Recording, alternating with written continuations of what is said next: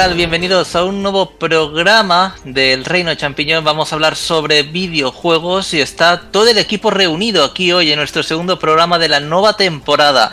Bienvenidos a todos aquellos que nos escucháis eh, posteriormente en las ondas y ahora mismo a todos aquellos que nos escucháis a través, por ejemplo, de YouTube. Estaremos eh, leyendo todos los comentarios que nos eh, hagáis durante el programa. Y bueno, aquí estaremos. José Carlos, ¿qué tal? Bienvenido. Hola, muchísimas gracias por la bienvenida. Bien, un poquito cansado. ¿A qué estás jugando? Pues mira, eh, estoy jugando a Overwatch, que, como es el evento de Halloween, pues eh, estoy consiguiendo las cosas que dan gratis sin tener que gastar dinero. Y a Team Fortress bueno, 2, que lo mismo. Aún o sea, es que no me puedo imaginar cómo sigues jugando esos juegos, ya son parte de la historia. Ya, pero el que es fiel y quiere jugar un ratito, pues juega. Bueno, Alex, ¿qué tal? Bienvenido, ¿cómo estás? Hola, ¿qué tal Xavi? ¿Qué tal todos? Bueno, ¿a qué estás jugando en tu caso? Pues mira, estoy jugando a ser papá. Ah, muy bien. Eh, habían, habían juegos de DS, bueno, quiero ser mamá, pero bueno, en tu caso quiero ser papá. Este es bastante realista. Sí, ¿verdad? Es como un Tamagotchi, pero en plan realista, ¿no? Sí, pero en plan de verdad, no te deja dormir y todas esas cosas. Así que bastante bien y aparte, de, eh, aparte de eso, ¿tienes algún ratillo para jugar algún juego, aunque sea de esos cortos? Pues mira, esta semana me he podido terminar el Vampire, que lo tenía a medias. ¿Y qué tal? ¿Cómo es? Pues no lo recomendaría realmente. Eh, me ha parecido muy normalito, que no tiene nada así muy nuevo ni innovador, no reinventa nada. Y bueno, pues un juego entretenido y poco más, pero vamos, no, no, es que me haya encantado, tampoco es que sea muy malo, pero eso es bastante regulero, sin más. Overwatch, Vampire, Andrés, ¿qué tal? Bienvenido, ¿cómo estás? Hola, buenas. Uy, qué voz, hijo mío, parece que vengas de la ultra tumba o algo. Sí, se me oye raro o qué. No, no, que se te escucha un poco ah. con los ánimos por abajo. A ver, ¿a qué juego has jugado para que estés así? ¿Qué va? No, estoy jugando a uno que se llama, espérate que lo he buscado porque no me sale, Return of the Obra Dinn. ¿Y de para qué plataforma? ¿En qué consiste Cindy? Bueno, en fin, en mi vida lo he escuchado. Danos más detalles para animar a la gente a que lo compre o que lo juegue. Pues me lo compré esta mañana porque he visto que estaba a 10 euros y nunca lo habían rebajado en Switch, que vale 20 creo. Y es del creador de Papers, Please que no sé si lo conocéis, que será más conocido. Y me gustó mucho el primero, así bueno, el primero ese, y este también es muy personal suyo, muy raro, pero está muy bien. Me estaba gustando mucho, es, tipo de investigación. Es de investigar qué ha pasado en un barco porque ha muerto prácticamente toda la tripulación y tienes que ir adivinando quién mató a quién, cómo, cómo murió cada uno y quién es. Como el Cluedo, vamos. Sí, pero con es que es que muy personal, no hay ningún juego igual, o sea, tienes que jugarlo para entenderlo. Los gráficos son tipo Macintosh, o sea que empezando por ahí ya es de. Eh, recuérdanos el nombre, Andrés, por favor. Return of Obradin, que no tengo ni idea cómo se pronuncia bien, pero bueno. Yo, me lo he pillado también hoy, aprovechando el 50%, pero que sepáis que solo es hasta mañana. Solo lo han puesto al 50% durante tres días. Y también que lo tenéis analizado en nuestro canal. Bueno, continuamos con las bienvenidas, los, los dos últimos integrantes. Continuamos con Jorge. ¿Qué tal, Jorge? ¿Cómo estás? Hola, buenas tardes, muy bien. ¿A qué estás jugando? Aparte de Crash Bandicoot 4 It's About Time. Pues le estoy. Me estoy terminando las cosillas que tenía dejadas del Breath of the Wild. Y mm. ahora que se ha puesto de moda el. El Genshin Impact, lo que se llama, eh, que yo le llamo el Breath of the Waifus. Mm. Eh, me, ha dado, por ponerme un poquito con el Breath of the Wild, que tenía ahí los DLCs y todo sin tocar. Y nada, ahora estoy, estoy con ellos un poquito mientras cambio por Crash Bandicoot 4 también. Y el último, pero por eso no es menos importante, ¿qué tal Félix? ¿Cómo estás? Buenas tardes, pues aquí, como siempre, y, sin cambiar demasiado. ¿A qué estás jugando esta semana? Estamos jugando caña al Crash Bandicoot 4. Y, hablaremos largo y tendido hoy. Sí, hablaremos largo y tendido. Y aparte estoy rejugando a Legend of Legaia, que no sé si alguien lo conocerá, de Play 1. Un juegazo de rol que me gusta jugar, de, que me gusta jugar de vez en cuando. Bueno, pues muchísimos juegos nos han propuesto. Bueno. Muchísimos juegos nos han propuesto, la verdad, Andrés, Alex, Jorge, José Carlos y Félix, pero hoy concretamente vamos a hablar de Crash Bandicoot 4 eh, It's About Time para todas las plataformas excepto Nintendo Switch y PC. También tendremos el tópico de los juegos y además todas las noticias que han sacudido esta semana del sector de los videojuegos. Lo dicho, a estas horas nos podéis escuchar también por el canal de YouTube, incluso chatear con nosotros y hay ya mucha gente y entre ellos los que se atreven a, escribir, un habitual que es Izanagi33, eh, eh, Cabeleira Metallium, eh, además está Cealot, en fin, que muchísimas gracias eh, por estar por aquí y mm, os vamos leyendo. Pero en primer lugar, José Carlos, si quieres darle caña porque vamos a, a ver qué ha pasado esta semana en el sector.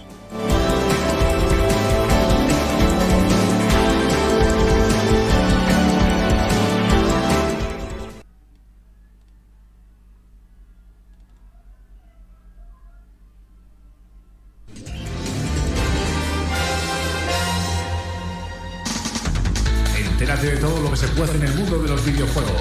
El Reino Champiñón te pone al día. Noticias.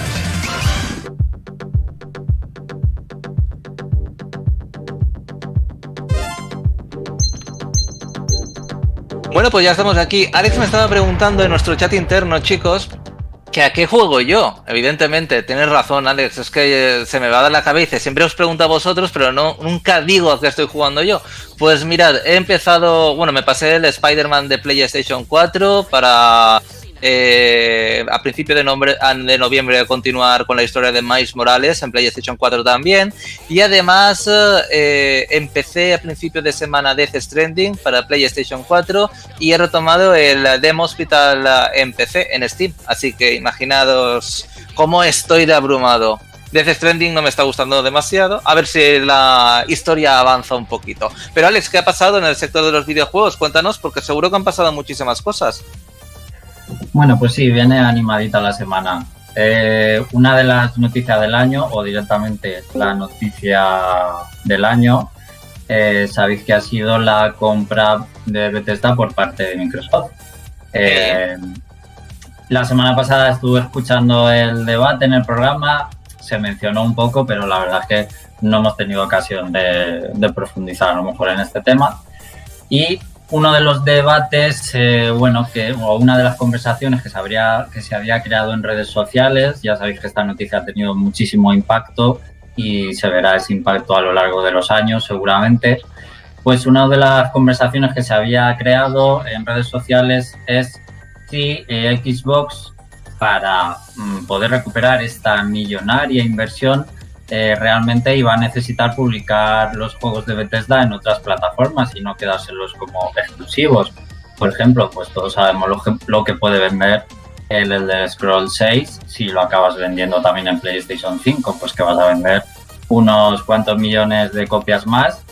Y bueno, esa era una de las dudas. Pues ayer entrevistaron a Phil Spencer, el superjefazo de Xbox en Kotaku, y bueno, él dijo que teniendo ya los, eh, los juegos de Bethesda en plataformas como sus consolas, en el Game Pass, en el PC, en Xcloud, él dice que no tiene por qué lanzar esos juegos en ninguna otra plataforma para hacer que el acuerdo funcione para ellos. Ese trato, eh, eso sí, no se ha hecho para quitarle los juegos a otros jugadores. Es decir, cuando hicieron el acuerdo, no estaban pensando en cómo podemos impedir que otros jugadores jueguen estos juegos entonces, no sé qué pensáis vosotros, eh, si realmente, eh, bueno, él dice que no necesitan eh, sacar los juegos de Bethesda en otras plataformas fuera del ecosistema Xbox, pero se reservan el derecho a hacerlo, no lo están negando, lo revisarán caso por caso. ¿Creéis que finalmente lo harán o que se los quedarán como exclusivos para ellos?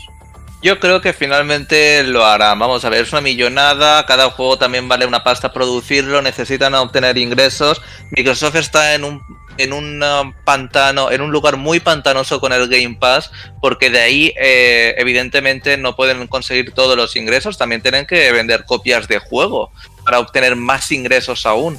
Entonces, uh, eh, depende también de si la consola se vende o no y tampoco creo que todo el público, bueno, a lo mejor el público de Xbox sí que le gustan más los juegos de Bethesda y sí que se pueden comprarlos, pero no creo que en una única consola eh, se venda tanto. Incluso tendremos que mirar a lo mejor las cifras de los últimos juegos de Bethesda eh, multiplataforma, lo que han vendido, porque muchas veces un estudio tiene, eh, tiene mucha calidad, es un estudio referente, pero eso tampoco se refleja en las ventas. No sé eh, cuántos juegos tendría que vender o cuántas cuentas de Game Pass deberían incrementar para sacar provecho a todo eso, sobre todo si salen el día 1 en Game Pass, porque por un mes Ahora mismo no sé lo que cuesta en Game Pass un mes, pero imagínate que cueste 10 euros, no estoy al tanto.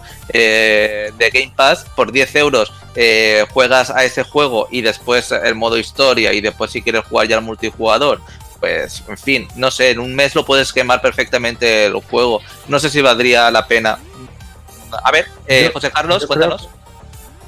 Eh, yo no necesitaba decir nada de momento porque lo has dicho bastante claro. Andrés y Alex son los que parece que tienen más ganas de decir algo. Andrés. Bueno, yo, quería decir que, que, seguramente y lo que más les convendría es ir a por exclusividades temporales de un año. Todo el mundo que quiera el juego se va a ir a tu plataforma, va a jugar en el Game Pass, lo va a comprar. Los que no se puedan esperar y una vez que ya te has traído a los usuarios que, se podían venir, porque habrá otros que no, directamente pues un año después ya vuelves a hacer caja con el juego y sacar el dinero a, los de Play. Alex, ¿opino lo mismo que Andrés? Mm, yo opino dos cosas de lo que ha dicho Phil Spencer. Por otro lado, cuando dice que él, eh, que no han hecho esta compra para quitarle a jugadores de otros sistemas la oportunidad de jugar juegos, creo que es creo que es mentira, realmente. Creo que, la guerra entre Microsoft, o sea, Xbox y PlayStation 5 está, está más viva que nunca. De hecho, no sé qué pensáis. Yo veo que, que, ha vuelto una guerra de consolas entre usuarios al nivel de cuando Sega y Nintendo en la época de Super Nintendo y Mega Drive. Veo a la gente muy caliente y este movimiento lo ha calentado más. Y creo que Microsoft sí que compra Bethesda eh, en cierta manera para llevarse exclusivos y para joder a, la competencia. Joder a, bueno, en este caso su competencia directa es, Sony. Llámalo joder, llámalo, bueno, un, golpe ganador o, como quieras llamarlo, pero sí que creo que lo hace para, bueno, para intentar eh, que esta generación la ganen, eh, la ganen ellos. Y luego yo no creo que necesite, mm, o sea, me creo sus palabras cuando dice que no necesitan publicar en otras consolas por el tema monetario. Y es que eh, los 7.500 millones de dólares que les ha costado Bethesda, eso creo que no lo van a recuperar nunca, ni aunque lo saquen en, en la Switch, en, en, móviles, en la Play, o sea, da igual donde lo, saquen, donde lo saquen, creo que es una inversión que no van a recuperar nunca que simplemente tienen un respaldo monetario detrás que se llama Microsoft, que es una compañía global, y que le dijeron, le dieron un cheque a Phil Spencer. Mira, Phil, nos sobran 7.500 millones de dólares, cómprate lo que quieras, lo, que te guste. Y Phil, pues se compró Bethesda, pero eh, realmente, realmente no. Quiero decir que eh, la división de Xbox no tiene ganancias. Yo ya lo he dicho aquí más de una vez. Yo no sé si es que lavan dinero negro con ella, pero esta división no tiene ganancias y, tú piensas también eh, lo barato que, es el Game Pass. Eh, o sea que no sé, Xbox One no ha tenido unas grandes ventas. Mm, ellos quieren estar ahí porque estratégicamente quieren estar ahí en el sector de los videojuegos pero no están pensando en recuperar inversiones a corto plazo, ellos piensan más a un muy largo plazo. Pero te digo una cosa, yo creo que eh, tanto Sony como Microsoft se están equivocando un poco, ¿vale? Bueno, Microsoft a lo mejor no, evidentemente, pero esto de la guerra de las consolas y demás, porque eh, esta generación yo creo que va a ser la generación donde más jugadores se van a pasar al PC porque lo que ofrecen tanto Play 5, aparte de los exclusivos, evidentemente, que al final hemos visto que algunos están llegando a PC, Death Stranding, que el, el, el, Horizon, eh, bueno, en fin, algunos se están pasando ya al PC. Eh, muchos eh, jugadores se van a pasar al PC porque lo que ofrecen las consolas también lo ofrecen el PC, los juegos los puedes conseguir más baratos, también puedes tener el Game Pass si quieres, están todas las plataformas también tipo Game Pass como el de, la, de Electronic Arts, de Ubisoft, en fin, mm, es una situación complicada y no sé yo si ahora mismo la mejor opción es jugar en una consola. Yo lo veo al revés, creo que más gente va a comprar consolas porque por 500 euros te compras la Xbox Series X y tienes eh, como un PC para jugar a tope a todo lo que hay por solo 500 euros. Si tú un PC quieres jugar a tope todo lo que hay, sumándole todo lo que necesitas, incluido, yo que sé, el monitor y todo. Eh, Pero ahora mismo, para, para exprimir una consola de nueva generación, todo el mundo no tiene una 4K.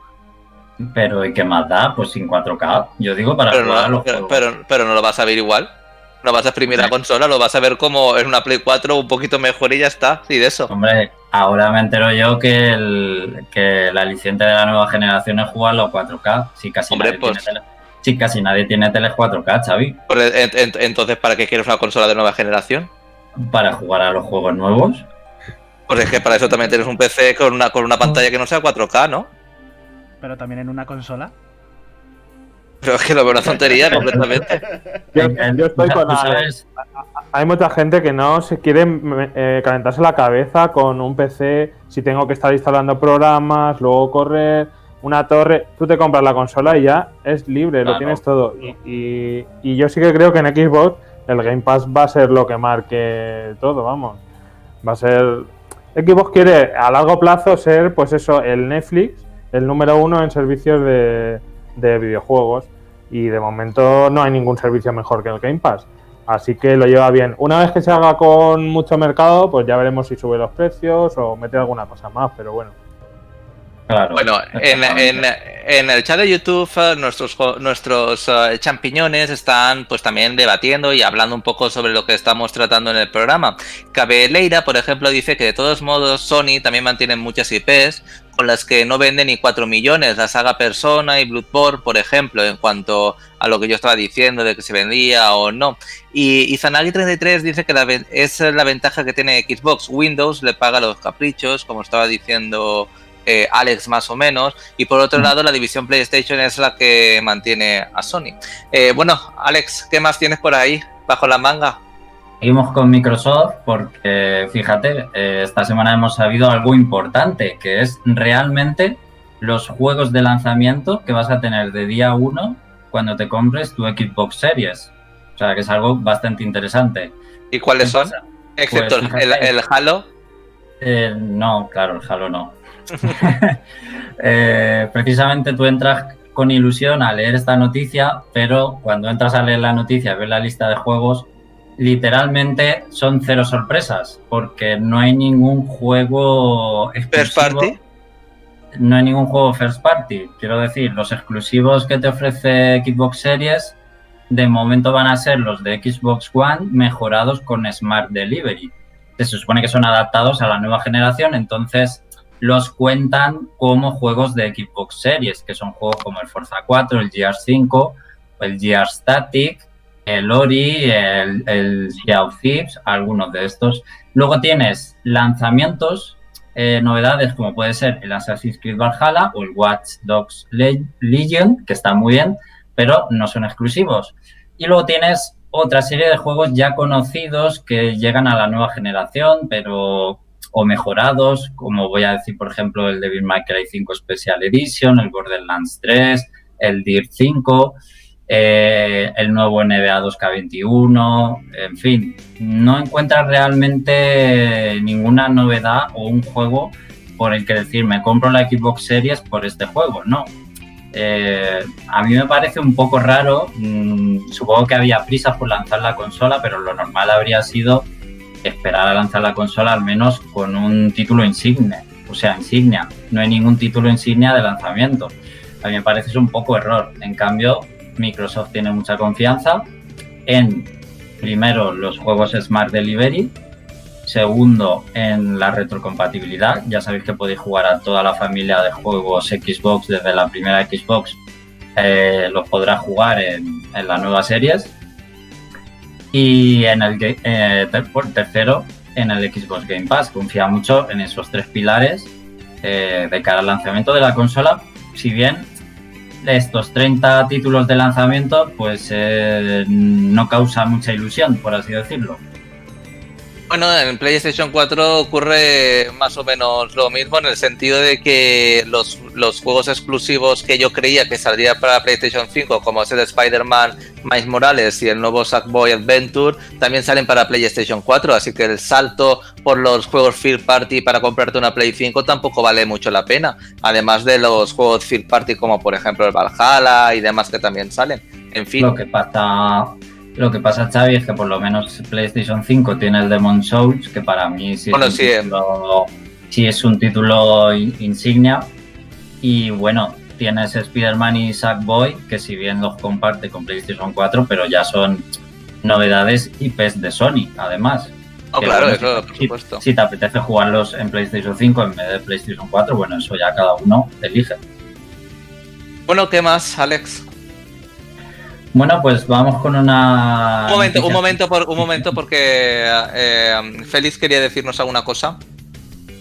Lo que quería añadir es que, según lo que he estado oyendo, los juegos que van a salir de salida son básicamente juegos que, que prácticamente puedes encontrar en la consola anterior. Entonces, yo me pregunto, ¿qué salto generacional tenemos entre manos?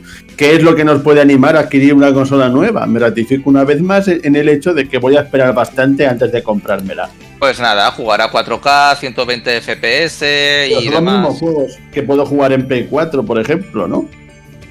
Exacto. Bueno, en, el caso de Xbox, la verdad es que con la, con la, Xbox X ya corría 4K y, eh, y demás, o sea, y potenciaba bastante los juegos. Entonces, no sé cómo va a potenciar ahora más eh, en la Xbox Series X. Lo cierto es que, según he visto, es que, por ejemplo, Gear 5 corre a 120 FPS y supongo a 4K, pero más allá de eso, es que solo mejora gráfica y de estabilidad del juego, no aporta nada más. Y además, los jugadores que ya eh, tengan una Xbox X, una Xbox One o tal, ya habrán jugado el Gear 5, por ejemplo, y a los juegos de Xbox. Entonces, eh, no sé si será un buen aliciente para los eh, Xboxers. Pero es que es absurdo, no sé, parece que le da más importancia a los gráficos que a otra cosa, a, aparentar nueva generación que, que, a ofrecer una oferta una oferta interesante a, los posibles compradores, ¿no? Exacto. digo, ¿para qué quiero esto? Si ya tengo la play anterior, ¿para qué? Para, para que esté para que se vea algo mejor gráficamente, pues la podéis quedar. Es lo que puede, creo, casi pensará mucha gente. Creo que en este caso mucha gente que no tuvo la Xbox One pues quizás si ahora le atrae la oferta de, Microsoft con el Game Pass, eh, Smart Delivery y demás, pues mira, no tuve la Xbox One, me compro la Xbox Series con el, con el Game Pass y empiezo a disfrutar juegos que, me he perdido, que no había jugado, algunas exclusivas de Microsoft, las vas a poder jugar todas, juegos eh, retrocompatibles y demás. Y luego pues supongo que fans de la marca Xbox, que hay muchos, pues también lo querrán desde el día uno para, jugar a tope. Pero luego habrá pues una horquilla de indecisos que hasta que no salgan realmente juegos nuevos no se van a comprar la consola. Bueno, ¿qué más eh, ha pasado esta semana, Alex? Que eh, está todo relacionado, si no me equivoco, con la nueva generación o haya una cosa fuera de todo esto. Pues sí, ya vamos con otro tipo de noticias, pero mira, una relacionada con el mercado digital de los videojuegos y es que eh, por primera vez FIFA 21 ha vendido más en digital que en físico. Mm, qué raro, ¿eh? Sí, sí, pues fíjate, en concreto. Puede ser, un, momento, Alex, es que no sé cómo funciona, pero por ejemplo, mi hermano se ha comprado el Call of Duty Cold War para PlayStation 4 con la opción ha pagado un poquito más, que creo que son 5 euros o algo así, para dar el salto a la nueva generación, para cuando tenga la PlayStation 5 el primer día poder dar el paso, ¿sabes? A la nueva oferta. No sé si con el FIFA, y se lo he comprado en digital, no sé si con el FIFA pasa algo parecido, o tiene una actualización gratuita. Sí, claro que la va a tener. No sé si eso puede influir, incluso lo del COVID a lo mejor también puede influir. Que la gente pues compra más en digital que en físico debido al COVID pero bueno, en concreto estos datos son de UK, pero es uno de los mercados donde más vende FIFA. y seguramente se puedan extrapolar al resto del mundo. Eh, eso sí, las ventas del juego eh, han sido un 42% más bajas que las del anterior FIFA en formato físico. Sin embargo, lo que he dicho, resulta que las del formato digital han subido un 31% respecto al año pasado. Electronic Arts sí que ha confirmado que estas ventas digitales no acaban de compensar eh, la bajada de las ventas en formato físico, pero sí están contentos porque la historia de la franquicia es la primera vez que el juego se vende más en formato digital que en físico. Bueno, es, curioso. No sé si pensáis que estamos en ese punto de la historia o del mercado, el momento de los videojuegos, donde ahora ya van a empezar a vender más el digital que en físico y esto va a ir cada vez a más y, y este es el momento un poco que siempre hemos hablado, ¿no? ¿En qué momento van a, se va a empezar a dar un poco de lado el formato físico? No sé si pensáis que es ahora o esto es un hecho un poco aislado porque es FIFA, porque hay el COVID y demás. Pues, eh, ¿qué quieres que te diga, Alex? Es que mm, el mundo de los juegos es un poco loco. Yo siempre voy a apostar por lo físico y yo creo que eso. Mm, yo creo que la gente, sobre todo la nueva generación de, de jugadores, se va a pasar al formato digital. No sé por qué me lo huelo. Y no lo llego a entender porque los precios en digital son súper caros, no se diferencian en nada al formato físico e incluso el formato físico lo puedes encontrar de salida mucho más barato que en digital. Así que me estalla la cabeza, la verdad. A lo mejor la inmediatez, es decir, lo quiero ahora y ahora mismo puedo jugar, pagar, descargo y juego, o no lo llego a entender. Por ejemplo, pagar 10 pavos más o 15 pavos más por un juego cuando en físico lo tienes eh, a un precio menor. No lo entiendo. Bueno, Félix creo que quiere decir algo. Félix. Se nos ha ido Félix. No, que no ha activado su micrófono. Activado, ya está. Iba a decir que yo creo que el mercado físico no va a desaparecer porque todavía hay mucha gente que apuesta por él. Yo en foros y en muchos sitios veo gente que cuando sacan un juego en digital de físico va por el físico. Yo, hecho, yo soy así. Si el juego me interesa mucho, yo siempre voy a por el físico. Yo prefiero a mi veces ver la caja delante, aunque bueno, se tanto de menos los manuales. Y es también eso que, y también eso que dice Xavi. Los juegos digitales, pues siempre suelen ser más caros que los físicos. Y, y además que siempre está el hecho de que puedes encontrar juegos físicos más baratos en en, sitios como el mercado de segunda mano. Y yo voy a seguir apostando por el formato físico y creo que mucha, mucha gente va a seguir apostando por él. Yo creo que al final van a acabar conviviendo ambos. Sería muy, muy, muy categórico decir que va a desaparecer. No va a desaparecer. Mucha gente lo va a seguir usando. Entre ellos yo y seguro que la mayor parte de los que, de los que estamos aquí ahora mismo vamos a, vamos a seguir queriendo juegos físicos. En plan, por ejemplo, con edición coleccionista, con estas especiales. ¿No pues mira, yo os digo una cosa, yo no sé lo que está pasando, pero eh, con lo del Game Pass y PlayStation Now, que al fin y al cabo pues también es el servicio de PlayStation, que la gente pues habrá gente que juega también a PlayStation Now, evidentemente. Lo que pasa es que eh, Xbox Game Pass es como eh, lo más flipante, ¿no? a la hora de jugar. Microsoft ha cerrado un acuerdo histórico con GameStop para vender Xbox y, en fin, supongo que, eh, bueno, que te has confirmado, lo leo textualmente, que el acuerdo celebrado entre Microsoft y Game, eh, GameStop incluirá reparto de beneficios en todas las fuentes de ingresos, descargas y ventas digitales, por ejemplo, de cualquier dispositivo de Microsoft que se ponga a la venta por GameStop. Entonces, entonces GameStop ya participa de forma significativa al mercado digital.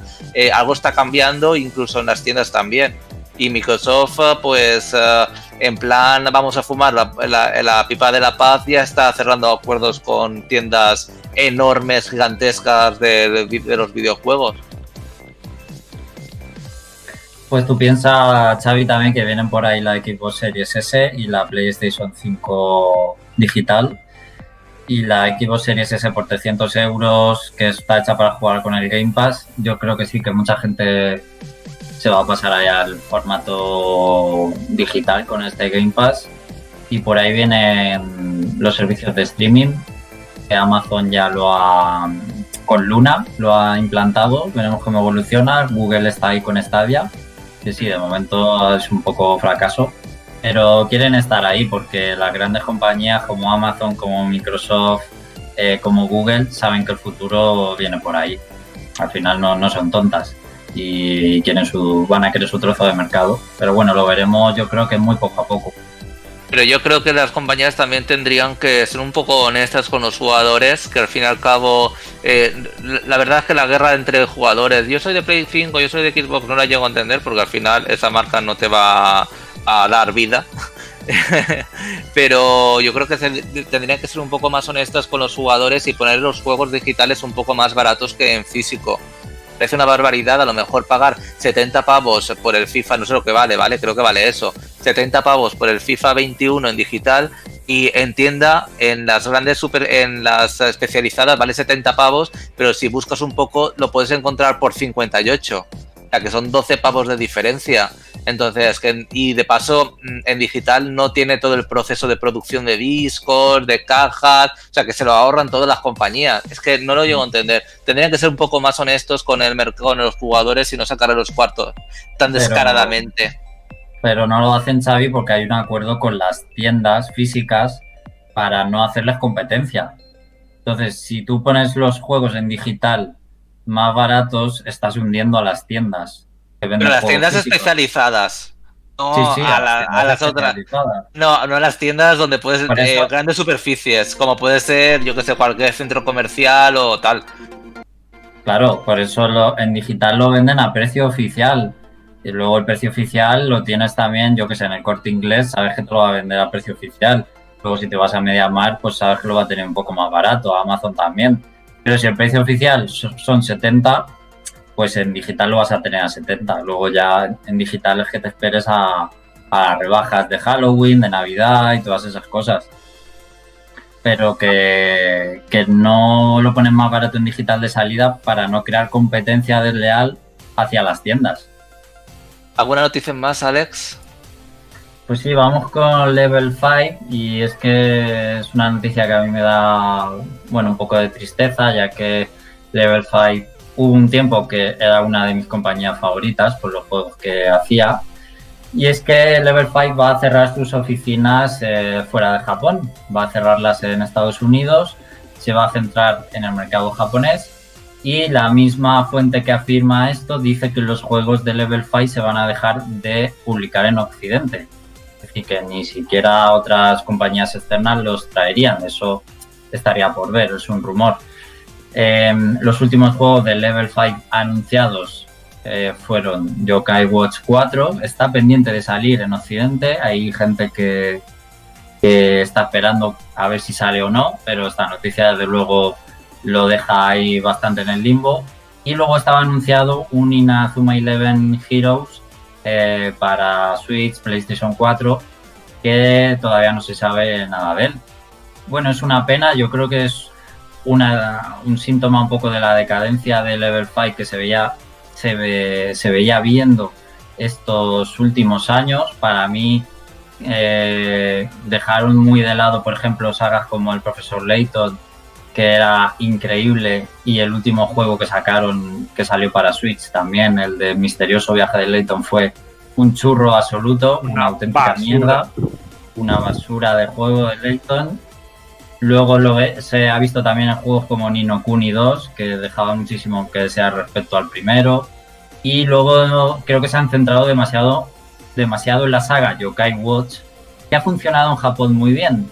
Pero fuera de Japón, eh, yo jugué el primero Yokai Watch y no me gustó absolutamente nada. Entonces creo que Inazuma Eleven, por ejemplo, como marca infantil, sí les funcionó muy bien en Europa, en América, de hecho en España Inazuma Eleven era un éxito de ventas. En cambio, no lo han sabido replicar con esta otra marca infantil que es Yokai Watch.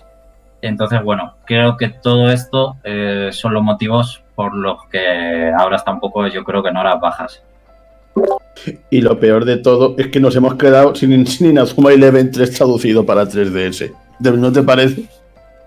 Todavía tengo esa espina clavada que el último Inazuma Eleven canónico para 3DS no lo hemos llegado a recibir en Europa. Es como que ahora un juego. que no lo vamos a volver a ver. Y yo la verdad es que estoy de acuerdo contigo. La verdad es que es una pena porque a mí también me gustaba mucho el y sobre todo me encantaban los doblajes tan chulos que hacían. Y la verdad es que esto es como un jarro de agua fría. Bueno, pues hasta Pues, aquí las. Bueno, Alex, terminamos, cuenta. terminamos, Xavi, con una que sé que te va a gustar mucho. Creo que a Andrés también le va a gustar mucho. Eh, esta semana ha salido el tráiler de la película de Monster Hunter, la adaptación del videojuego de Capcom, dirigida por el director de las pelis de Resident Evil y con Mila Jojovic de protagonista. Mira, O sea, te voy a decir, te voy, te voy- te voy a decir una cosa. Ni me no gusta Monster, ni, ni me gusta Monster Hunter, ni me gusta el director de Resident Evil, ni me gusta la Mila Jovovich. Es más, odio todas las películas de Resident Evil eh, que se han hecho excepto la primera. Tranquilo, ahora no, no, a mí, a, a mí Monster Hunter tampoco me gusta, o sea que. ha fallado, Alex. ha fallado. No, no, pero yo lo digo, no sé si habéis visto el tráiler. eh, es No. exactamente, es exactamente la misma aberración que han hecho con Resident Evil, que es mm, no tiene nada que ver con la saga. O sea, Ah. eh, sale Mila Jojovic disparando con un bazooka a un monstruo y un- el monstruo subiéndose encima de un avión. Es decir, eh, son conceptos que no existen en el videojuego, eh, simplemente alocados. Es una película de acción simplemente fanservice. De hecho, eh, Mila Jojovic va a ser más protagonista que los monstruos, va a salir en el cartel de la película y todo. Y es que es eso, el director es el de la serie de Resident Evil. Podéis esperar exactamente la misma locura sin sentido y que gusta más a los que no juegan a los juegos que a los que sí juegan. Simplemente eso. A lo mejor, No obstante, eh, a lo mejor Andrés la ve y resulta que le encanta porque a él le gustaban las pelis de Resident Evil, por ejemplo. bueno, menos Sí, mal yo que he, las he visto. Menos mal que Resident Evil eh, va a tener un reboot. También, ¿sabes? Porque si no, tiene la malinera. Y además ya está incluso el casting de actores hecho. Así que espero que sea. Estará basado en, en los, ah, en los videojuegos. Y real. Y espero que sea mucho mejor, la verdad. Y hay actorazos, ¿eh? Como por ejemplo. A ver, un momento, ¿eh? Que lo estoy buscando. Y la Eh, de Netflix, también. Ya, Pero y la de de Silent Netflix, Hill pero digo, pero digo la de carne y hueso. Por ejemplo, está eh, pues ah, actrices y actores de Ant-Man y la avispa, de Flash, de Umbrella Aca- Academy, de Zombieland, de Hermano de Sangre, el Corredor de- del Laberinto. O sea, que hay actores muy buenos. Y el director es Johannes Roberts. Así que, Para mí es un despropósito. Bueno, pues hasta aquí, eh, eh, bueno, por ejemplo, están comentando en eh, el chat de YouTube eh, Cabeleira que, bueno, que siente lo de Level 5 y Zanagi que juraría que vio ese de el último Monster Hunter. Eh, en fin, hasta aquí las noticias, chicos. José Carlos, José Carlos da caña porque vamos a hablar ahora sobre Crash Bandicoot eh, 4 It's About Time, a ver si es... eh, si es digno de llevar ese 4.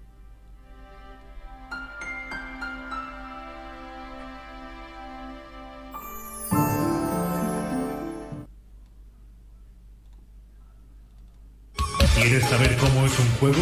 El Reino Champiñón te lo exprime a fondo. Escucha nuestro punto de vista. Análisis.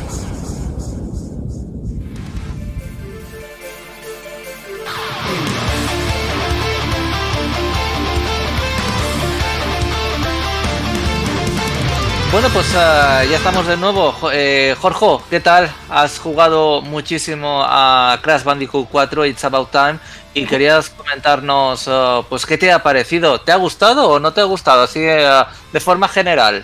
Eh, todavía no me, lo, no me lo he terminado, estoy en ello.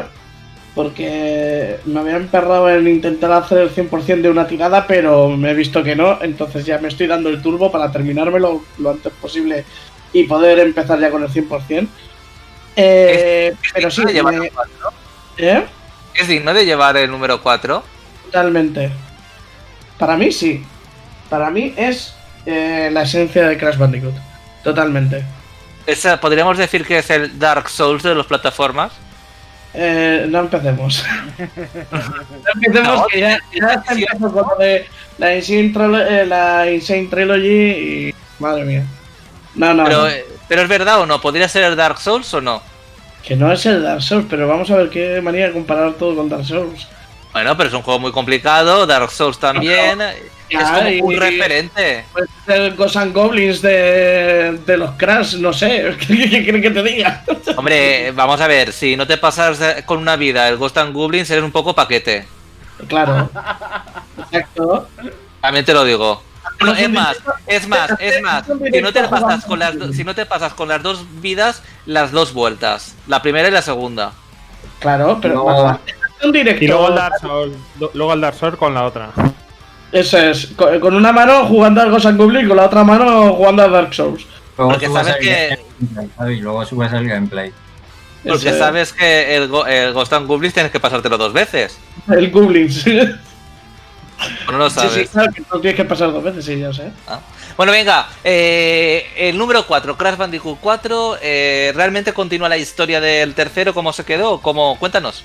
Claro, eh, lo que quiere hacer este. Y las intenciones de poner ahí el 4 es dejar de lado todo lo que pasó después del 3, o sea. El. em, eh, tu Insanity, los de los titanes. Es que no me acuerdo exactamente cómo se llamaban. La venganza de Cortex, creo que era. La venganza de Cortex es el último del corte Crash Bandicoot que salió para GameCube y PlayStation 2. Eso es, que ese en teoría era el Crash Bandicoot 4. De hecho, los japoneses le llamaron Crash Bandicoot 4 en, de- en aquel entonces. Y tiene, Pues una este no- meca- y, tiene uno- y tiene unas mecánicas chulas, ¿eh? Hay que decirlo todo. Sí, A mí no, me gusta. Es, es bastante continuista en, en ese sentido. Es bastante Crash Bandicoot como los, los de los de la PlayStation, la primera. Eh, pero este directamente lo que dice es: no, no, no, no. O sea, vamos a hacer un corte limpio y vamos a empezar desde el 3. De hecho, la, historia continúa con el final verdadero. Si os habéis pasado el final verdadero de Crash Bandicoot 3 en la Insane Trilogy o en los juegos originales, eh, recordaréis que eh, eh, Cortex, el. ¿Cómo se llama? El doctor. Ah, joder, es Entropy. ahora no lo- El N. ¿cómo se- Entropy. Sí, es Entropy. Y, y, y- y Uka Uka acababan en- atrapados en el pasado. Vale, pues aquí te continúan con que logran, logran escapar de ese pasado y al hacerlo, eh, por así decirlo, las líneas temporales se rompen. Entonces, eh, la cosa es conseguir las máscaras, la historia de este Crash Bandicoot es conseguir unas las máscaras cuánticas para restablecer las líneas temporales.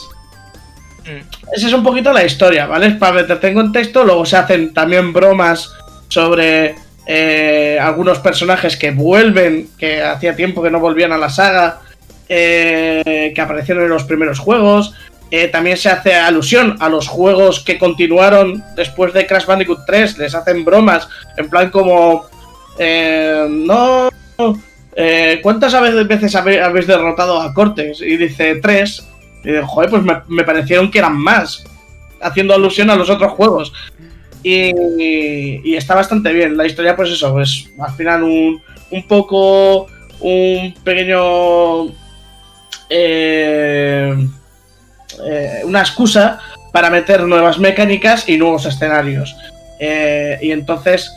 eh, con, eso empieza. Con eso empieza el juego. Empezamos en la playa, como los Crash Bandicoot eh, clásicos.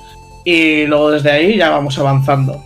Por cierto, Jorge, Cabeleira en el chat, bueno, estaba hablando sobre Crash y supongo que eh, cuando yo estaba haciendo el símil de dificultad, dice que da opción a renacer donde se muere, te da opción a facilitar muchísimo el juego. Eh, antes de empezar el juego te da la opción de El diferentes opciones si quieres una cosa más difícil o más fácil, ¿no? Sí, bueno, te pone el modo el modo normal o, o el actual, por así decirlo, dificultad actual y luego la, eh, la dificultad retro. La dificultad retro lo que tiene son eh, vidas y no sé si habrá alguna diferencia más, pero es que la cosa Que es, creo que empezabas desde el, el principio del nivel. Em, eso es, es, eh, tienes checkpoints, pero si te terminan las vidas eh, Claro. empiezas desde el principio del nivel. En el modo relajado, en esto no, en ese ti- puedes morir cuantas veces eh, quieras, que siempre aparecerás en el último checkpoint. Por cierto, ¿tú cuál has elegido para jugar? ¿El complicado o el fácil? El retro, porque de hecho voy, voy sobrado de vida, voy con 99 todo el rato. Madre mía, hijo mío. Sí, bueno, es que le pegó, le pegó también bastante, bastante a los crash. bueno, continuemos. Eh, ¿Qué más nos tienes que contar? Por ejemplo, eh, no sé si quieres continuar por ahí, pero las máscaras tienen un papel muy importante en la jugabilidad. Sí, exactamente. Eh, es un poco la excusa de esto, de, de contártelo del tema de el tiempo y demás, porque según vas avanzando en los escenarios, te vas encontrando con las máscaras cuánticas y estas no son como Akuaku que lo consigues y te está protegiendo todo el rato que lo lleves. Estas eh, aparecen en momentos clave en, los, en los niveles. ¿Vale? Aparecen eh, y además no, todo el rato, sino en, unos tramos de los niveles. Entonces, eh, tenemos. No me acuerdo los nombres de las máscaras porque son así. Eh, Tiki-taka, Toku Pero bueno, la primera que consigues es una que alterna dos, dos. como dos dimensiones. Entonces, tienes objetos que los ves como translúcidos y si le das al botón R2 eh, aparecen pero desaparecen otros, entonces tienes que ir jugando con eso para que vayan apareciendo cajas o vayan apareciendo plataformas y, está bastante bien. Luego tienes otra que es eh, como una especie de, de máscara que hace que tu torbellino no pare y además te proporciona como una especie de planeo. Tú puedes hacer doble salto y demás, y estás como planeando siempre que estés girando. He visto eh, auténticas virguerías con esa habilidad para hacer las pantallas en cronómetro. Sí, sí, no, no. Es que realmente, como te permite eh, realizar eh, saltos muy largos y demás, está bastante, está bastante bien. Y además, las situaciones que te ponen están muy bien con esa máscara, porque, claro, tiene la habilidad de que puedas llegar más lejos, pero al mismo tiempo necesitas estar atacando continuamente. Entonces, igual hay momentos donde igual tienes que saltar a una plataforma muy lejana, pero justo, justo cuando llegues al final, te ponen una caja TNT que, como no desactives el poder de la máscara, te la comes. Mm. Entonces te pones situaciones bastante, bastante chulas, bastante de, estar muy ojo a visor de, lo que pueda pasar. Eh, luego tenemos otra máscara que es eh, que ralentiza el tiempo, que lo detiene, bueno, lo detiene, no lo detiene del todo, lo, lo ralentiza mucho. Eh, y también es durante un corto periodo de tiempo y tienes que ir a, toda mecha para, saltar de una plataforma a otra. De hecho, eh, ahora en este juego han aparecido unas nuevas cajas que son como temporales. Tienes una caja que es un activador, que si la golpeas se activan las otras cajas y empiezan a correr como un, cronómetro. Pues con esta máscara, por ejemplo, te da tiempo a, romperlas o, por ejemplo, andar sobre las cajas de nitro, las clásicas de nitro. Y está bastante bien. Eh, y luego, por último, me parece que solo queda esa por mencionar, que es la de la, la que es invertida, que eh, según es como un poco el concepto de que había en algunos niveles de Mario Galaxy, que tenías eh, niveles que le podías dar la vuelta a la gravedad. Un poco como, no sé si conocéis el juego este de VVVVV. Mm. Ese que tienes el salto que, que hacías como para arriba y para abajo todo el rato. Pues esta máscara te permite hacer eso parecido. Entonces, está bastante bien porque no son ítems que los estés consiguiendo a cada rato, sino que te lo ponen en un momento concreto. Y la verdad es que eso le da mucha variedad al juego. Además, no te las presentan todas de golpe, te las en cada mundo vas descubriendo nuevas y lo que me gusta mucho de este Crash, que se diferencia bastante del anterior, es que no recicla escenarios. O sea, cada nivel es único. Cada nivel es único. Cada nivel eh, está en una ambientación, en un... Eh, o sea, por ejemplo, sí que puede tener, por así decirlo, eh, ambientación asiática, pero, pero lo que es dentro de la estructura de los edificios y todo es diferente. O sea, el nivel es totalmente diferente. Y, eso está bastante bien porque a cada, a cada nivel que juegas es nuevo. Y hay, hay una tela de, niveles porque ya te digo, son... No sé si llegan a, 100 niveles o así, una, una barbaridad. Y, y eso, luego la forma de la mecánica principal, pues como un Crash clásico, básicamente. O sea, tiene las mismas cosas que un Crash eh, eh, de los primeros. Eh, las plataformas tú vas con la cámara detrás, también tienes las fases donde te persigue algo y la cámara te, tienes que ir hacia la cámara. luego tienes secciones en 2D. Entonces, en ese sentido, luego el tema de, romper las cajas, las frutas Gumpa, todo eso es Crash Bandicoot, totalmente. O sea, luego tienes. Sí oye, eh, Jorge, eh, um, creo que es uh, un, juego que uh, en, el que es, muy rejugable eh, a la hora de conseguir todo lo que te propone cada una de las fases, ¿no? No es que sea rejugable, es que aparte de ser rejugable, es muy capullo si quieres rejugable. porque yo, por ejemplo, empecé a jugar. hay unas medallas, hay unas unos coleccionables que son una especie de insignia dorada que solamente la puedes conseguir si terminas los niveles de principio a fin con todo, o sea, rompiendo todas las cajas, recogiendo todas las frutas y, y sin morir ni una sola vez, ni una. Pues si yo empecé a jugarlo así, en plan de cada vez que me mataban, reiniciaba el, nivel. Y eh, hasta que llegué a un punto donde eh, en el juego de repente te empiezan a aparecer ya no solamente las gemas normales, sino las gemas inversas. Y dije, vale, o sea, me tengo que pasar el juego dos veces más. Entonces dije, no, mira, me paso el juego de normal, luego ya me irá por el 100% y, y, ya me haré las gemas invertidas y todo. Eh, bueno, es que aparte de todo eso, en cada una de las pantallas también puedes encontrar como extra, niveles extra, que son como unas cintas, donde se supone que son los experimentos que el doctor ah, Cortex te hizo a Crash Bandicoot. Exactamente, son unas cintas que las, las puedes conseguir dentro de los niveles si no mueres ni una sola vez antes de conseguirla. O sea, tú puedes conseguir una cinta VHS que está en, una parte de, de los niveles. Pues si llegas hasta ella sin haber muerto una sola vez, la puedes conseguir. Si no, tendrás que reiniciar el nivel. Y son muy complicados, ¿eh? Pero muy complicados. Porque el reto está en romper todas las cajas del escenario.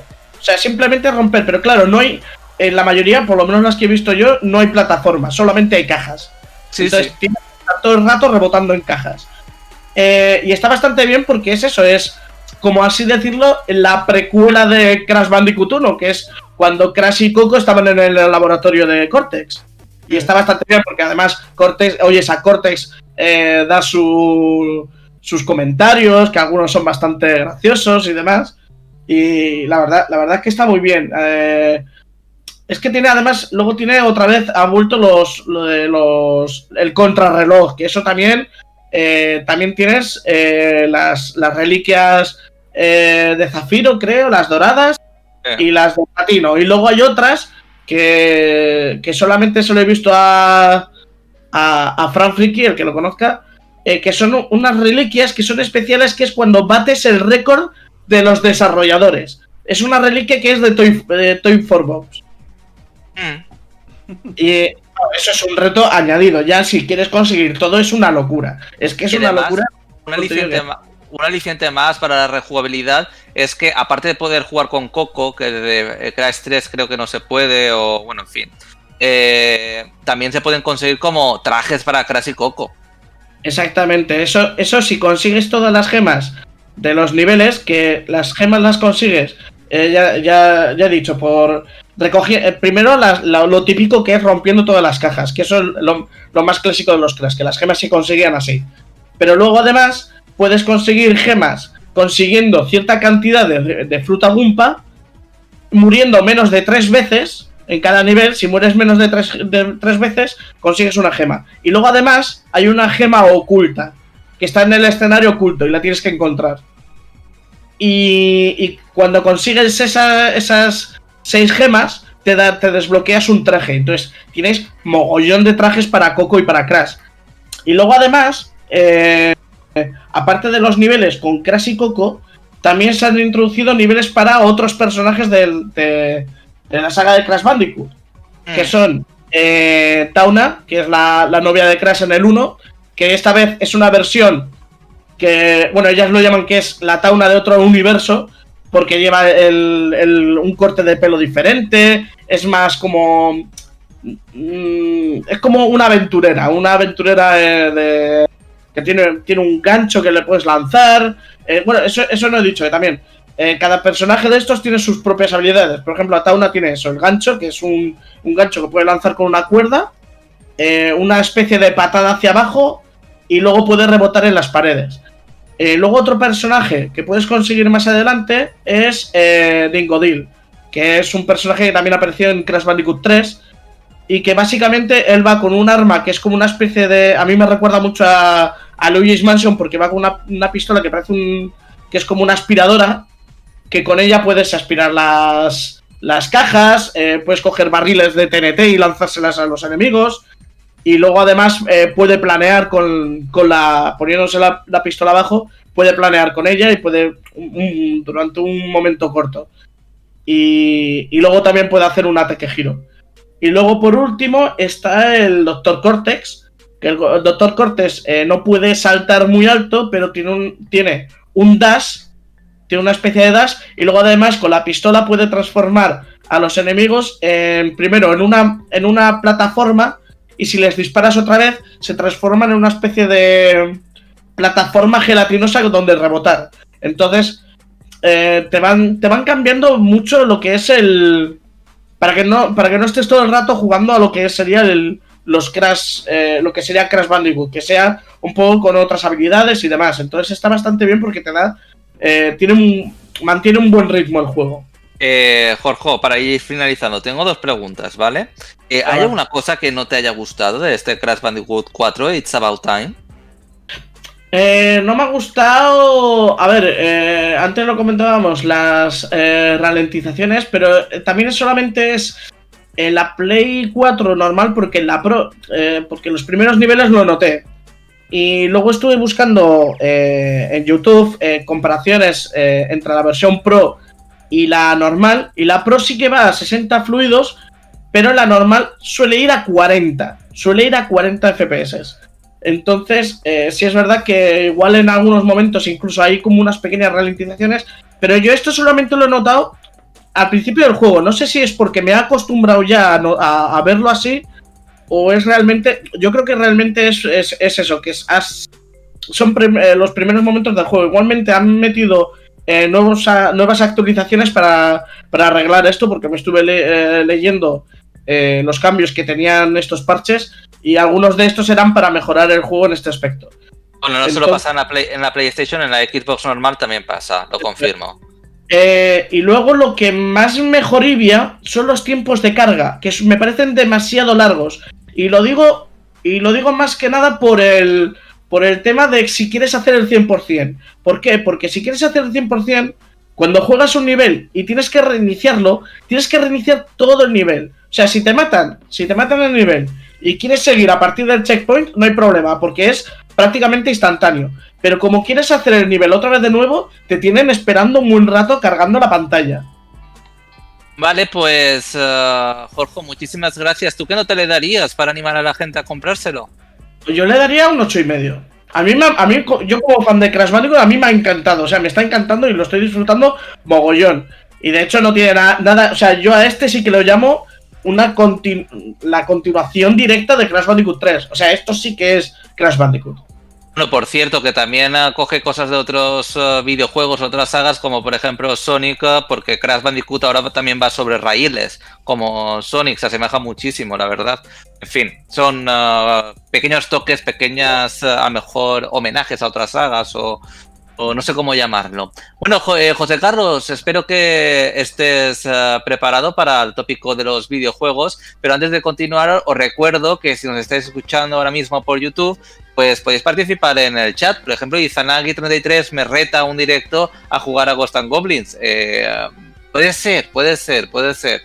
Puede ser que lo haga Izanagi, puede ser, porque la, más, la mayor satisfacción que puedo, que puedo tener es dejaros con el culo torcido. Bueno, José Carlos, vamos allá con el Félix, Félix quiere hablar. Sí. Ah, Félix, ah, es que no me ha parecido. Félix, pues venga. Ya, pues que te quería preguntar si, si te ha parecido muy difícil. A mí particularmente me ha parecido como un millón de veces más difícil que el 3. O sea, Eh. intenté conseguir las cajas y demás, pero no pasé ni del primer mundo de eso. Al final estoy en plan jugándolo por pasármelo y ya está. Eh, es muy, muy difícil. Es igual de. Si vamos a meterlo como en la trilogía original, este 4 es el más difícil de todos. Bueno, Sí, pues. es, que es, es jodido hasta si no quieres conseguir las cajas. Eh, sí, exactamente. No, no, o sea, tiene, tiene unos momentos muy, muy complicados de, de tener mucha, mucha habilidad. Bueno, pues hasta aquí, de verdad, este análisis de Crash Bandicoot 4 It's About Time. José Carlos, dale caña, que nos vamos a los dos tópicos.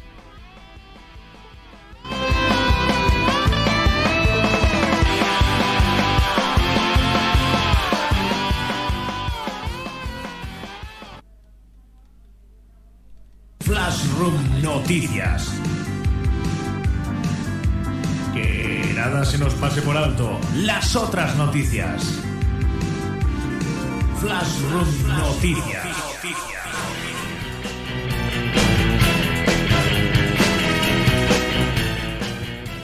Y bienvenidos a un nuevo tópico de los videojuegos. Ya era hora, después de este descanso en el verano, regresamos. Y no sé si tendréis buena memoria porque voy a continuar prácticamente desde donde lo dejé. ¿Recordáis el último tópico de los, video- de los videojuegos antes de que nos despidiésemos? No. No, ¿verdad? No, padre. La verdad que no. bueno, pues eh, el último tópico de los videojuegos de la temporada anterior era aquel que se llamaba el handicap conveniente de los villanos. ¿Lo recordáis? Bueno, pues si no lo recordáis, este es- tiene una relación prácticamente directa. Porque el tópico de los videojuegos de esta semana eh, se, se llama... Perdona que me aclare la voz. Yo no soy zurdo. Ese es el tópico de los videojuegos de esta semana. Eh, seguramente ya habrá muchos cinéfilos que hayan cogido la referencia de a qué estoy. de qué estoy hablando. Eh, veréis. eh, no sé si conocéis la película de la princesa prometida. Y claro, Bueno, pues la princesa prometida ya sabéis que había una batalla de espadas súper chula, protagonizada por Íñigo Montoya, y cuando está a punto de perder, el diálogo dice algo así como... Lo admito, yo... Vos sois mejor que yo. Y el rival le dice, ¿y por qué estáis sonriendo? Pues porque yo sé una cosa que vos no. ¿Y qué es esa cosa? Se cambia la espada de mano de la izquierda a la derecha y dice, pues que yo no soy zurdo. ¡Zas! Y sigue la pelea. Gran, gran frase, gran frase. El que no haya pero visto esta la... no, esta, no, esta no es la mejor frase de la película, pero sí, está bien. Bueno, bueno, he dicho gran frase, no la mejor frase. Pero eso no la voy a decir porque los que no la hayan visto, la princesa prometida, que vayan buscándola y que la vean, que seguro que está Clásico. que seguro que está en Netflix, HBO, donde sea. Y tampoco quiero dar mucha publicidad. Bueno, pues básicamente este tópico de los videojuegos también ocurre. Eh, y es que hay personajes, sobre todo villanos, que se hacen los zurdos, digamos. Son villanos o héroes que no utilizan todo su poder, sino que utilizan parte de su poder limitándose a ellos mismos eh, adrede para crear una farsa, un engaño, que hace que te creas que que simplemente pues eso que no, es, eh, no están a tu altura porque es sospechoso. Se hacen los zurdos básicamente. Si es que no tiene más explicación estoy dando vueltas a la explicación pero más claro está el agua. Y en los videojuegos pues hay un montonazo. Yo voy a empezar con una que seguro que la habéis visto todos. Y está en Pokémon. Eh, ¿Quién creéis que se hace el zurdo? Eh, para engañarnos o para hacernos creer que no es tan poderoso como aparenta. O sea, o sea aparenta ser menos poderoso. ¿Mewtwo? Mewtwo. Mewtwo va a saco, así que no. Mewtwo es el que menos se hace el zurdo de toda la saga de Pokémon. Dinos la entrega, por lo menos, una pista. En todas las entregas Ah, eh, en todas. se hacen los zurdos. En todas se hacen el zurdo. Eh, no lo sé. El alto El mando, Magikarp. no sé. Magikarp. No, lo siento. ¿No lo evoluciona? No, Vale. Magikarp, recordar que había un tópico de los videojuegos que hace muchísimo tiempo del que hablamos, que era el poder de Magikarp, que era lo contrario, que alguien insignificante luego al entrenar se vuelve tochísimo e imparable, pero no, no es eso. Sin Rocket, no sé. Los líderes de gimnasio se hacen los zurdos. Y os explicaré por qué. Em, canónicamente, digamos, ya sabéis que, y esto es hablando de Pokémon, ¿os acordáis de aquella animación tan chula que hicieron, que era Pokémon Journeys? Los viajes Pokémon. No sé si la, la recordáis, que la publicaron en YouTube y era súper chula. Sí. Ni idea. Bueno, recordad que en esta animación Brock, cuando recibe al entrenador eh, rojo, eh, dice, ¿cuántas medallas tienes? Pues todavía ninguna. Ah, pues entonces cogeré estos Pokémon. Y eran el Geodude Onix poco entrenados que tiene Brock eh, para alguien que no tiene medallas. Lo cual implica que como líder de gimnasio tú tienes varios sets de Pokémon eh, eh, acordemente fuertes con la cantidad de experiencia y de medallas que tiene el entrenador que te desafía al combate de gimnasio. Y esto se hace oficial, y esto se hace oficial sobre todo en Pokémon Blanco y Negro 2, cuando haces eh, el torneo internacional de Pokémon, que es una de las cosas más chulas que tiene Pokémon Blanco y Negro 2, en la que tú te enfrentas a equipos dopados de todos los líderes de gimnasio y entrenadores Pokémon famosos de la saga hasta ese momento, incluyendo los campeones de, las ligas Pokémon de otras regiones. Y hay momentos eh, realmente memorables como ver un equipo imparable de Misty, un equipo imparable, por ejemplo, de, de Antón, el entrenador de tipo bicho de, de Pokémon Oro y Plata, o de Pegaso. Son batallas brutales y memorables ¿Por qué? Porque son líderes de gimnasio que entrenan de verdad, no son unos blandengues que se dejan golpear por el primer Mindundi que entra por la puerta, sino que se adaptan a ti. Y por eso se hacen los zurdos, los líderes de gimnasio. Bueno, pues ese es eh, el primer ejemplo que os doy de personajes que se hacen los zurdos en los videojuegos. Espero que con esto ya hayáis tenido una breve idea de por dónde van a seguir los tiros. ¿Se os ocurre alguno más? Tiene que haber mil ejemplos chulos, pero no me viene ninguno para variar. A mí se me ocurre uno que lo puedes hacer tú. A ver, adelante.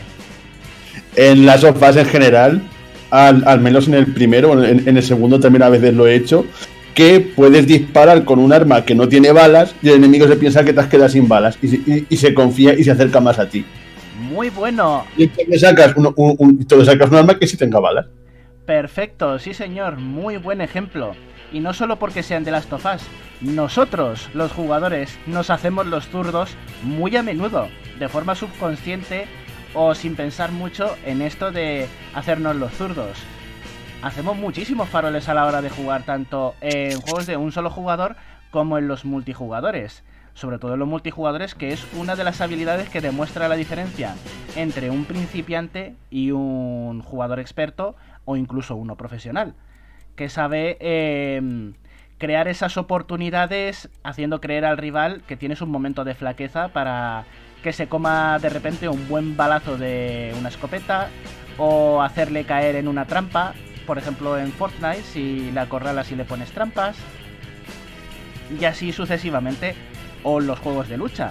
En los juegos de lucha esto ocurre en cuestión de milésimas de segundos ese momento breve en el que te agachas para intentar e- evitar un ataque, pero lo que estabas haciendo es prepararte para hacer un Soryuken porque sabías que iba a saltar el rival justo después del proyectil. Eh, eso es que te has hecho el zurdo en ese momento. O incluso, también de los juegos de lucha, cuando te eliges en la primera ronda de un torneo eh, a un personaje con el que no se te da muy bien luchar, para tantear a tu rival y luego ya te coges al que se te da bien para la siguiente ronda y entonces es cuando pegas la remontada padre y te queda un momento marcado para la historia. Pues nosotros los jugadores también nos hacemos los zurdos. Bueno, pues otro ejemplo. ¿Queréis que os dé algún ejemplo más o nos hemos quedado sin tiempo? Pero de películas y series. De películas y series. pues piensa en videojuegos basados en las películas y en las series y seguro que también. Bueno, a ver. Salen en videojuegos, pero es que no, es lo mismo. A ver, a ver.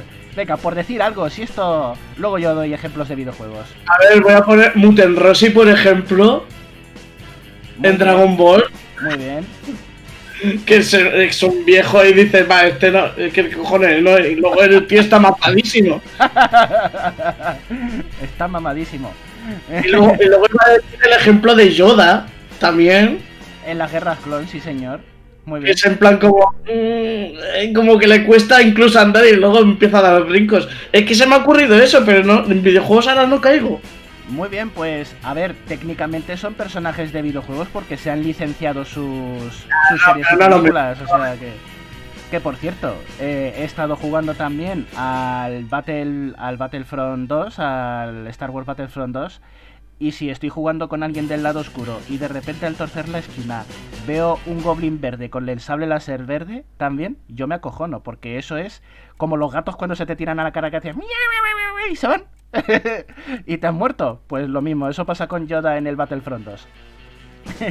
Así que sí. Pero esto no, no cuentan jefes que se van transformando 500 veces, ¿no? Hasta llegar a la No. forma final. Exactamente, no cuenta porque transformarse no es que te estés em, limitando, sino que quieres eh, superar tus límites para, o sea, como que estás subiendo de nivel para mejorarte. No estás el- volviendo a tu estado natural. Recordad. ¿Y el, vi- y el villano de Zelda Skyward Sword? Sí, muy bueno. Graham, exactamente. A decir, el, vaya. ba- el Bati, Bati Fake, que no me acordaba su nombre. Sí, el Batifake. el lenguilargo, madre mía. Jamás lo olvidaré. Esa lengua viperina. Madre mía. Qué chafada de juego, lo siento mucho. Igual que a, igual que a Alex no le gusta Super Mario Sunshine Yamisi, a Alex le gustará el Skyward Sword, pero yo... No, no te creas, no te creas. No, no te creas. Bueno, es para arruinarme el argumento, seguro. Lo estás haciendo para arruinarme el argumento y hacer. No, no, no. De- después de, de Twilight Princess no ha salido ningún Zelda bueno. Ahí queda.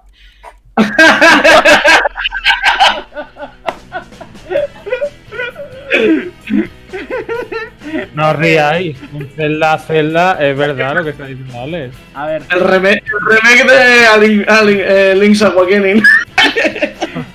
el Triforce Heroes. No, no, eso no. Eso sí que no. Eso sí, eh, con eso no se hace broma, ¿eh? No, Con eso no se hace broma que eso es horrible. No sabéis lo que es un Zelda malo hasta que jugáis al Triforce Heroes. ¿qué preferiría jugar, Jorge? Pasarte de nuevo el Triforce Pero Heroes. para los de TDI que a ese. Eh, escucha que no te he hecho la pregunta entera. ¿Qué prefieres? ¿Pasarte de nuevo el Triforce Heroes entero o pasarte de nuevo entero el Federation Force? No, Federation Force me gustó. Ah, vale, pues. Entonces, otra pregunta que he jodido yo por mi culpa. Bueno. bueno, pues, ah, mira, el Lufia 2, Alex. El Ah, Lufia sí, a 2 ver. eh, tienes un zurdo. Alguien que se hace el zurdo. ¿Beca? No, señor. No, Se no me hace. mía, eh, Mira que me lo he jugado muchas veces mira, y no me acuerdo. el primer jefe final, Gades, eh, dice que si lo derrotas, eh, hace un brindis por ti en una escena celebrando que, que le hayas pegado una buena paliza. Pero como diciendo, ah, mira qué bien, no sois tan cutres. ¿Vale? Ese es el ejemplo. Pero No me también acuerdo. no te acuerdas. A ver, yo tampoco me Pero acuerdo. oye, no, no hemos explicado el Graham al final. Ay, es verdad, Graham. Alex, como has dicho tú a Graham, que nos hemos desviado del tema Graham, explícalo tú. ¿Por qué se hace el zurdo y por qué lo consideras un buen ejemplo? No, porque combates con él como tres o cuatro veces durante el juego. Y las primeras veces es como que te oculta sus poderes, ¿no? Sus habilidades. Y luego los siguientes combates vas viendo que realmente puede hacer más cosillas. Muy bien, ese es el ejemplo. De hecho, va tan sobrado eh, que te para con los dedos la espada. Te Ah. hace ahí un- una tijera y con eso ya te deja completamente completamente parado. Eh, sí, Acabo, de acordarme de uno muy bueno. a ver, Eh, Alex sabrá cuál es. Eh, Sekiro. El, el mono. Hostia, el mono. Bueno, yo Vale, eh, de Sekiro el no, mono no de conozco. Vale, es un. Es que no me acuerdo cómo se llamaba, el mono albino. ¿Vale? Es un mono que tú luchas, es un mono gigante. Que tú luchas contra. ¿Pasado? Eh, una desconexión, pero bueno, que ya está. Que no decía que eso, que es un mono que tú luchas contra él es gigante y te está costando una barbaridad. Y hasta que le coges y le cortas el cuello y lo has derrotado hasta que ves que se levanta y empieza a luchar con su verdadero poder. es cabeza. ya cabeza atacándote ya a lo, a lo bestia con un ataque especial que grita y te paraliza. Simio guardián, simio guardián. Simio guardián y luego encima te lo vuelves a encontrar. Como el pollo de Peter Griffin. Eh, Quiero el mono ese de las narices. Ostras, pues es un buen ejemplo, ¿eh? Me ha gustado mucho. Y eso que Sekiro no lo he jugado ni a... Además te pone, te, po- te pone con letras grandes, lo has superado, o sea, en plan de... Es como el... Como un poco King. Rool cuando salen los créditos, ¿sabes? los créditos con K. Eso es. Es muy, es muy, fra- es muy front software eso. Sí. Bueno. Oye, pues mira, es un buen ejemplo. Me alegro de que lo hayas contado. Alex, ¿a ti se te ha ocurrido algo por un casual o no? Pues seguro que tiene que haber en Dark Souls y en Bloodborne algún ejemplo más, pero es que no me acuerdo. Mm, vale. Pero, pero, pero seguro, tiene que haber alguno. Más que nada porque los de Dark Souls suelen cambiar de fases, y sobre todo en Bloodborne. Con el, el- el padre este, ¿cómo se llama? A ver. Que te costó a ti también, que se transforma en un bicharraco. Padre Gascón, pero bueno, ese no, ese no cuenta, yo creo. A mí se me ocurre uno en- en- por lo que ha dicho Jorge. A ver, adelante, Félix. En Super Metroid, de hecho, que me lo pasé hace relativamente poco. ¿Quién se hace el Ah. zurdo? Pero que no sé esto sería muy spoiler porque es el puñetero jefe final, vamos. Sí, sí, es verdad, tienes razón. Vale, el jefe No, final de Super plan, ¿lo Metroid. digo? Eh, ¿Lo digo? Pues sí, dilo, si es un juego retro y yo creo que es famosísimo el ejemplo. Pues básicamente llegas al, llegas al final, que es contra Madevery, que está metida en su cápsula, te la cargas, está normal y, y, y de repente se, se convierte en un, en, en- un bicharraco gigante. No, no sé si, no sé si solo hizo valdría como ejemplo. Sí, sí. que parece que lo has derrotado, parece que es un, un- que parece que es un jefe incluso un poco débil, en plan, coño, me pasa el juego. Y, y eso te lo pones como si tuvieras pasado el juego. Y de repente sale el bicho de, sale el bicho de bajo tierra. Muy buen ejemplo, sobre todo porque que si has jugado a Metroid 1 ya estás acostumbrado a esta batalla final, principalmente viene súper ciclado porque vienes más ciclado que en Metroid original, porque llevas muchísimo más cacharros, llevas los supermisiles, llevas el traje de gravedad, o sea, vas cicladísimo. Y te enfrentas a esa tontería de jefe final y ves que era solamente la primera fase. Una primera fase en la que no se vuelve más poderoso el enemigo, sino que simplemente se estaba marcando un buen farol, haciéndose la zurda. Mother Brain. Muy bueno. Yo voy a Bueno, José uno. Carlos, para ir finalizando. Sí, el último. Mm, uno de mis favoritos. Eh, por supuesto, como siempre, voy a coger uno de mis juegos de propia cosecha, que es World of Warcraft. Nunca voy a fallar. Eh, a ver, es un MMORPG gigantesco que tiene 15 años, pues todos los tópicos se van a cumplir en él seguro. Bueno, pues la batalla final de Wrath of the Lich King contra Arthas en la cima de la ciudadela de la corona de hielo ya justo al final de la batalla, después de que 25 personas le estén dando con todo como si fuera una piñata, eh, llega al 10% de vida y dice, basta, pega un reventón el escenario entero y os mata. Después de eh, estar peleando con él con unas mecánicas súper difíciles que requieren mucha coordinación y, estaba todo el rato pegándote lo más flojo del mundo. Bueno, flojo técnicamente, que tienes que tener cuidado con sus habilidades porque hacen mucho daño. Pero del mucho daño a matarte instantáneamente a todo el grupo, pues yo creo que eso es hacerse el zurdo de manual. Os mata instantáneamente y bueno, hay una, una secuencia final súper chula en la que en la que luego revivís todos y ya rematáis a hartas súper chula para el que no la haya visto la batalla final de, de Artas contra, contra vosotros los jugadores, eso recomiendo verlo. Y bueno, pues ahí está. Artas también se hace el zurdo en la batalla final de la ciudadela de la corona de hielo.